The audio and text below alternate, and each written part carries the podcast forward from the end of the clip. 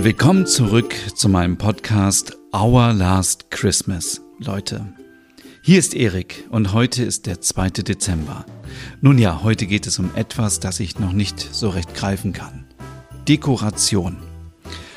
Also, heute war so ein Tag, Emma war wie aufgedreht.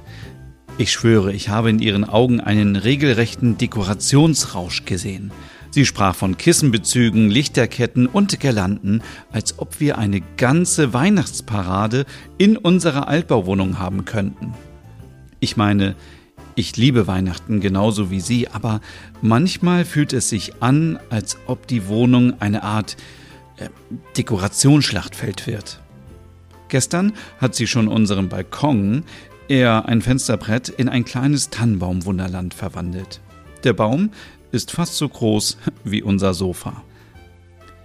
Emma hat eine Liste von Dekorationen zusammengestellt, die sie für unsere festliche Weihnachtsatmosphäre in unserer charmanten Altbauwohnung hier in Stockholm haben möchte. Ich sag euch, die Liste liest sich fast wie eine Einkaufsliste für ein Weihnachtsdorf in Lappland. Erstens, natürlich Lichterketten. Überall. Emma ist fest entschlossen, unsere Wohnung in ein strahlendes, festliches Paradies zu verwandeln. Dann sind da noch die Weihnachtskugeln. Rote, grüne, goldene. Sie möchte eine Auswahl an Farben und Größen, um den Baum und wahrscheinlich auch andere Ecken in der Wohnung zu schmücken. Nächster Punkt Fensterschmuck. Ich glaube, sie hat vor, unsere Fenster in Kunstwerke zu verwandeln. Weihnachtssterne, Schneeflocken und wer weiß, vielleicht auch noch ein paar Elche. Kerzen sind ein Muss. Sie sagt, sie sorgen für die richtige Stimmung. Sie möchte Kerzen in verschiedenen Größen mit verschiedenen Weihnachtsdüften, damit die ganze Wohnung nach Weihnachten duftet. Im nächsten Jahr plant sie, keine Duftkerzen zu verwenden, um Rücksicht auf das Kind zu nehmen.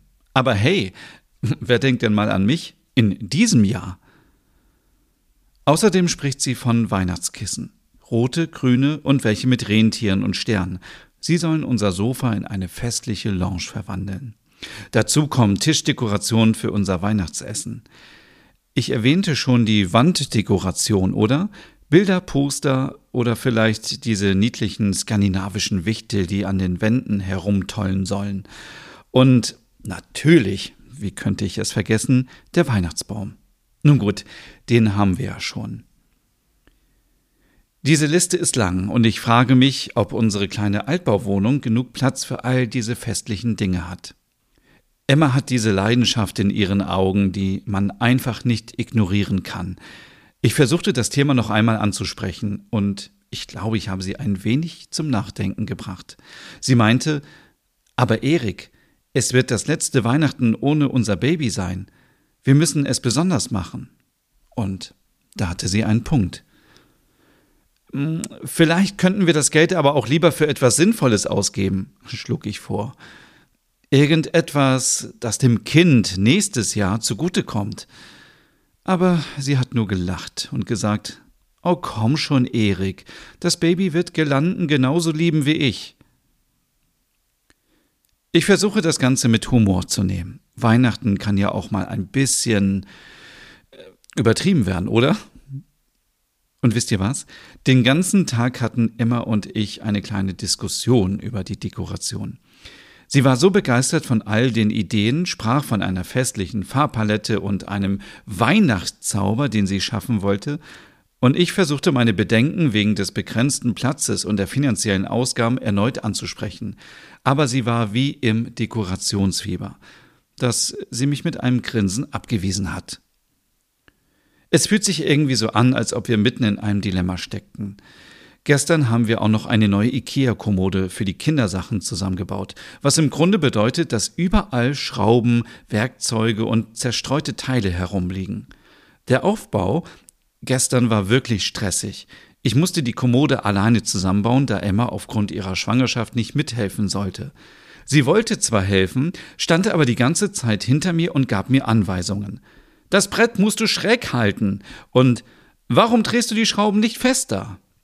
Es fühlte sich an, als ob sie glaubt, immer alles besser zu wissen. Und manchmal ist das auch so. Aber hey, ich will mich nicht beschweren, denn ich verstehe, dass sie sich sorgt. Ich liebe sie trotzdem.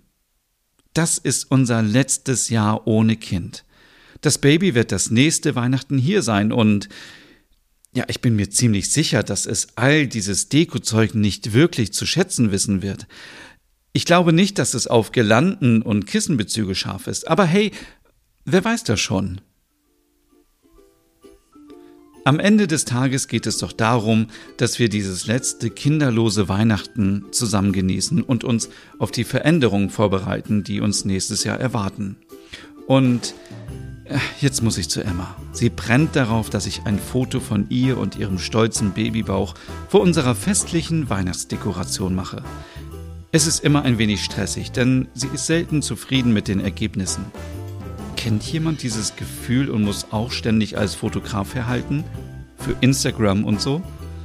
Teilt eure Erfahrungen mit mir. Ich bin gespannt. Aber trotz des Stresses ist es letztendlich eine wundervolle Erinnerung an diese einzigartige Zeit, die wir gemeinsam durchleben. Die Dekoration, die Vorfreude auf das Baby und das Gefühl der Nähe zueinander. All das spiegelt sich in diesem Bild wieder. Bis morgen und denkt dran, ich liebe euch.